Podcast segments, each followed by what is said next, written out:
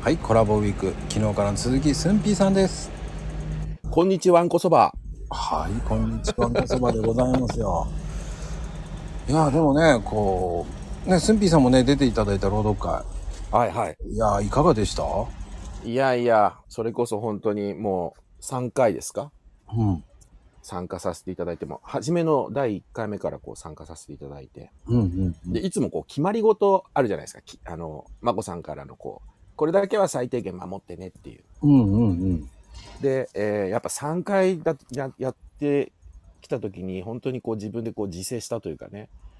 えーちゃんと確認したつもりなのに、えーカテゴリーのところが今回してあったんですよね。クリエイティブティっていうところに。はいはいはいそこがまさかのカルチャーにしてたっていうね。なあまあ、ほんと、もう、ほんと自分に憤りがあるっていうかね。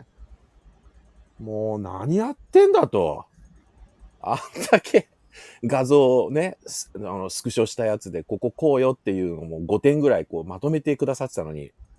あ確認して、はい、あの、投稿の予約したはずなのに、クリエイティブテックのそのテーマのとこだけ見落としてたんですよね。あーでも今回はね指定したんですよなんかみんそどちらがどうなんですかって言われるのが嫌なんでう。うんうんうん指定しました、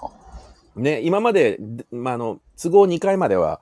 あのテーマはどこでも自由ですよってでも分からなかったら、まあ、カルチャーとかその辺がいいんじゃないですかっていう孫さんの提案があって僕ずっとカルチャーにしてたんですけどうんうんうんもうそのつもりでねやっぱだからダメですよね常に初心でいかなきゃダメだということをね痛感させられましたねいやでもね、クリエイティブティックってね、俺はいいと思うんですよ。っていうのも、いいですよねあの、いろんな表現の仕方があるからクリエイティブティックかなと思ったんですよ。あなるほどね、うん確かに本当朗読会ねあのこれまで70人弱ぐらいの方々が参加されててすごいですよね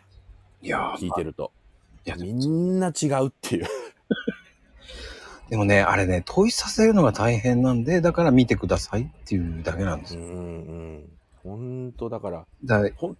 うん人から、一人から全員が見れるわけじゃないので、だえええからもうそれが一番分かってもらえるかなっていう。えええうん本当クリエイティブですよねだからそういう意味でね、